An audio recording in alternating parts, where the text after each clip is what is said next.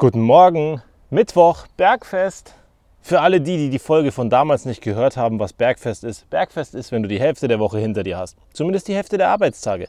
Also Mittwoch ist Bergfest. Wir haben die Hälfte geschafft. Das Schwierigste liegt hinter uns. Wir sind aus den Betten gekommen.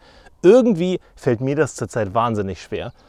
Morgens bin ich echt platt. Liegt vielleicht auch daran, dass die Kinder bei uns mit in den Betten schlafen und irgendwie sie in der Nacht gerade gar nicht so die Ruhe finden. Zum einen ist es wahnsinnig warm, zum anderen wachsen sie, husten sie, was halt da so dazugehört. Das Ergebnis? Schlechter Schlaf.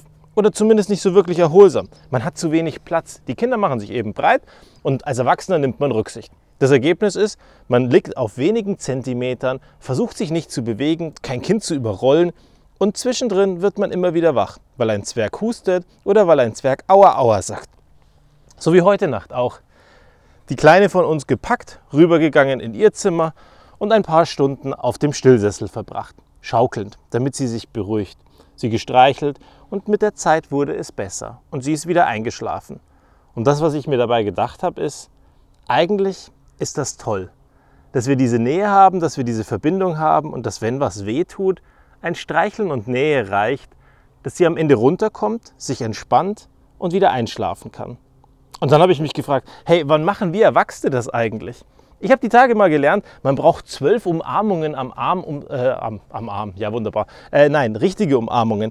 Zwölf Umarmungen am Tag, um zu wachsen. Also damit der Geist und die Seele wachsen kann, wenn die Seele überhaupt wachsen kann. Aber zumindest halt das, ja, das gute Gefühl in dir drinnen, dass das wachsen kann.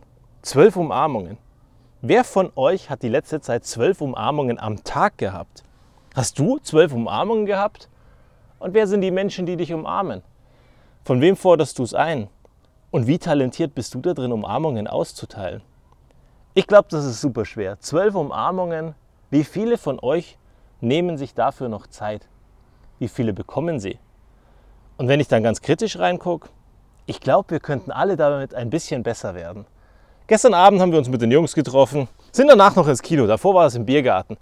Und es war ein lustiger Abend und es war herzlich und es war gut. Und das ist auch so eine Art Umarmung. Auf eine gewisse Art und Weise. Einfach Zeit mit guten Leuten verbringen. Mit den Leuten, die Lust haben und nicht mit irgendwelchen Leuten, die keinen Bock haben. Das ist super wichtig, dass wir uns an den Leuten hochziehen, die uns gut tun und weniger Zeit mit denen verbringen, die uns schlecht tun. Weil am Ende kannst du entscheiden, mit wem du massiv Zeit verbringst oder wie viel du Zeit mit jemandem verbringst. Und selbst wenn du es nicht entscheiden kannst, kannst du zumindest sagen, okay, ich muss den Termin machen, ich mache den konzentriert, danach ist er hinter mir. Aber ich habe nicht wahnsinnig viel Zeit in diesen Menschen investiert, der mich als Mensch nicht wertschätzt oder der zu wenig Herzlichkeit mir gegenüber hat. Und ich glaube, das ist super wichtig. Und auf der anderen Seite beschäftigt mich dieses morgens immer wieder funktionieren. Aus dem Bett rauskriechen, fix und fertig sein und sich dabei denken, boah, kann Wochenende sein. Und dann denke ich mir, naja, aber Wochenende macht ja auch nicht anders. Wochenende macht ja trotzdem um kurz nach sechs den natürlichen Wecker von diesen drei Kindern an. Und dann sind sie eben wach. Und dann gibt es eben Action. Aber so richtig Zeit zum Verschnaufen, Verschnaufpause, wer von uns hat die schon noch? Dass man sich mal Zeit für sich nimmt, sich hinsetzt oder hinlegt und nur das macht, wo einem nach der Kram passt. So einen Tag Auszeit. Auszeit vom Leben. Ich weiß nicht, ob es sinnvoll ist, keine Ahnung. Ich weiß auch nicht, ob es die Akkus auflädt. Meine Theorie ist weiterhin, dein Körper, dein Geist werden so viel Akku und gener äh, Energie generieren, wie du eben ihnen abverlangst, dass sie brauchen. Und wenn er sich daran gewöhnt über die Zeit, dass du die ganze Zeit liegst, dann wird er auch entsprechend weniger Energie produzieren. Es war auch das größte Dilemma, das ich in meiner Krankheit hatte, dass ich gesagt habe, hey, ich will nicht diesen Punkt verpassen, wo es irgendwann zu spät ist, dass ich nicht mehr angreifen kann. Weil wenn ich die ganze Zeit liege, mich schone und warte darauf, dass es besser wird, vielleicht wird es ja gar nicht besser. Und wenn ich dann den Punkt verpasst habe, wie komme ich dann wieder auf die Beine? Und deswegen denke ich mir bei so vielen Sachen, ja klar, an ganz vielen Tagen funktionieren wir.